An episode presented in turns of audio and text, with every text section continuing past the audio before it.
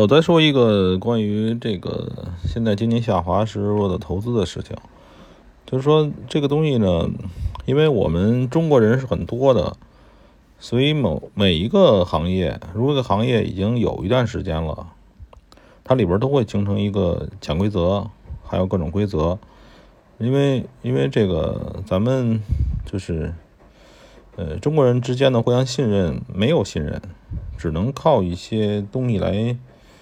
来绑架，互相绑架，所以呢，就是每个行业里边呢都有一些这个规则，并不是说你从表面上把这规则学会了就 OK 了，你主要还得身心的往里边投入，把这个规则搞明白。但是呢，一般人像，嗯，就是一般人来讲的话，给你的试错的这个次数呢，你看有你有多少钱来试错？呃，其实你有多少钱试错，这个不是一个绝对值的问题。你比如说，你去试错一个地摊儿，是吧？你可能每次错误呢，你损失个这个几万级别，是吧？但是你要试错一工厂，你可能要是每次的是一个十万、百万级别，是吧？或者说在做，你要是你要去试一个创业，就是谁的想目标是。搞那种高科技企业，最后是什么 IPO 啊上市，你的试错成本呢，可能比这个钱还要多，而且加上大量的时间，所以就是说，嗯，在这个经济下滑的情况下，这个里的规则，而且可能会更加的每个行业会更加的排外，所以尽尽量不要去做新的这个尝试。呃，就是跨跨跨界，就本来你说做你做的是这个这个行业，你要换一个，呃，就有一个俗语啊，就是哪个哪个坑里边的蛤蟆都不少，你不要羡慕那个行业，就觉得那个行业的这个这个蛤蟆就就少一些。这个术语就是说叫什么？叫做我们叫内卷，是吧？其实你的行业内卷了。别人的行业也内卷了，而并不是说别的行业更更好一些。所以这个时候呢，我劝大伙儿呢，应该干什么呢？健身、学习，把自己身体搞得好好的，好好的学习。学习是什么意思呢？就是你要学习，呃，每一次你的学习都会增加一些你看的视野范围。但但是呢，大多数包括我在内，你学完习之后，你会非常茫然，因为你知道了一些你不知道的东西。你不知道的东西，就说以前你知道这些东西，你有相对应的解药。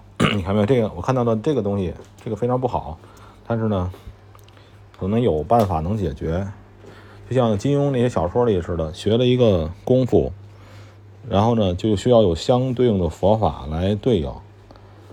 呃，当你学习也是，学习你看到的东西更多，你可能需要的那个就是别的方面的东西也更多。所以初步的学习之后呢，人会产生一一定的这个这个这个烦躁感。我也是这样。所以呢，这个时候呢，没有办法，你需要再学习，再学习。直到呢，这个，这个，这个形成了一个小的一个闭环循环，那时候你就产生自满，哎，这个东西我会了，是吧？然后呢，这个时候呢，如果你要想打破那平衡，你就要再学习，不断的形成小循环，小循环，这个不断的形成小自满，小自满。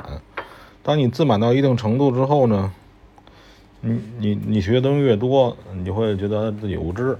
哎，这东西说也没用。人都是很惰性的，都不想改变现状。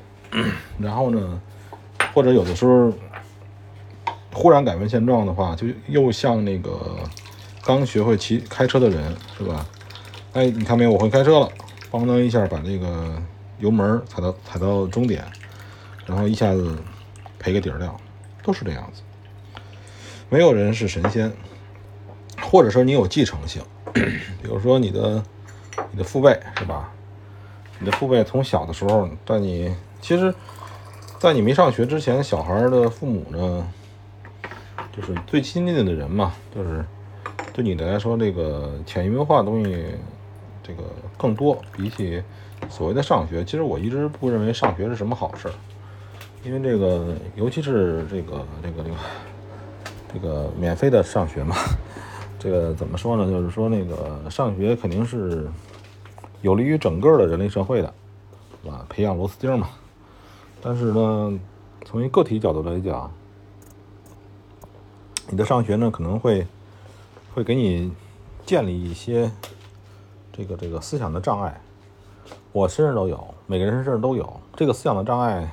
你以后会要通过真正的学习，一点点的去冲破。每一次冲破都是非常痛苦的，因为你要不断的否定自己嘛。啊，说的有点哲学性了，不知道大家爱听不爱听。